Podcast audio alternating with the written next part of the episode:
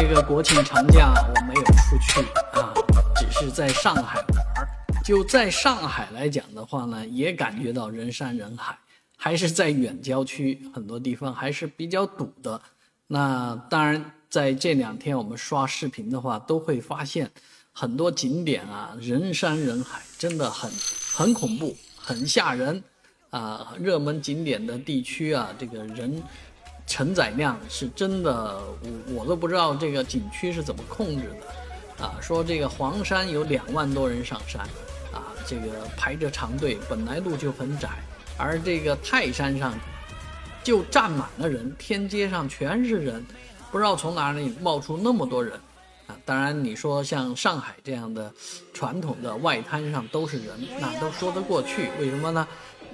这个地方是免费的啊，没法控制。没法说这个人不要去，啊，人家有人去了，当然就是疏导。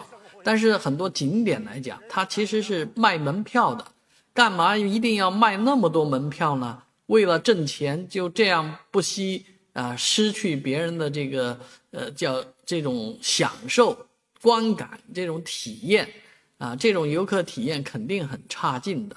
所以啊，你就像抢火车票一样，抢不到你，你就不能坐火车啊。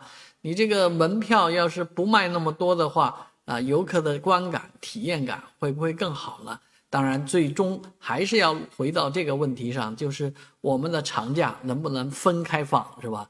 大家不要挤在一起出游，不要挤在一起才有时间出来玩这么一趟，啊，当然这些事情可能一时半会儿解决不了。好在我们又看到了久违的热闹，看到了啊难得的。繁荣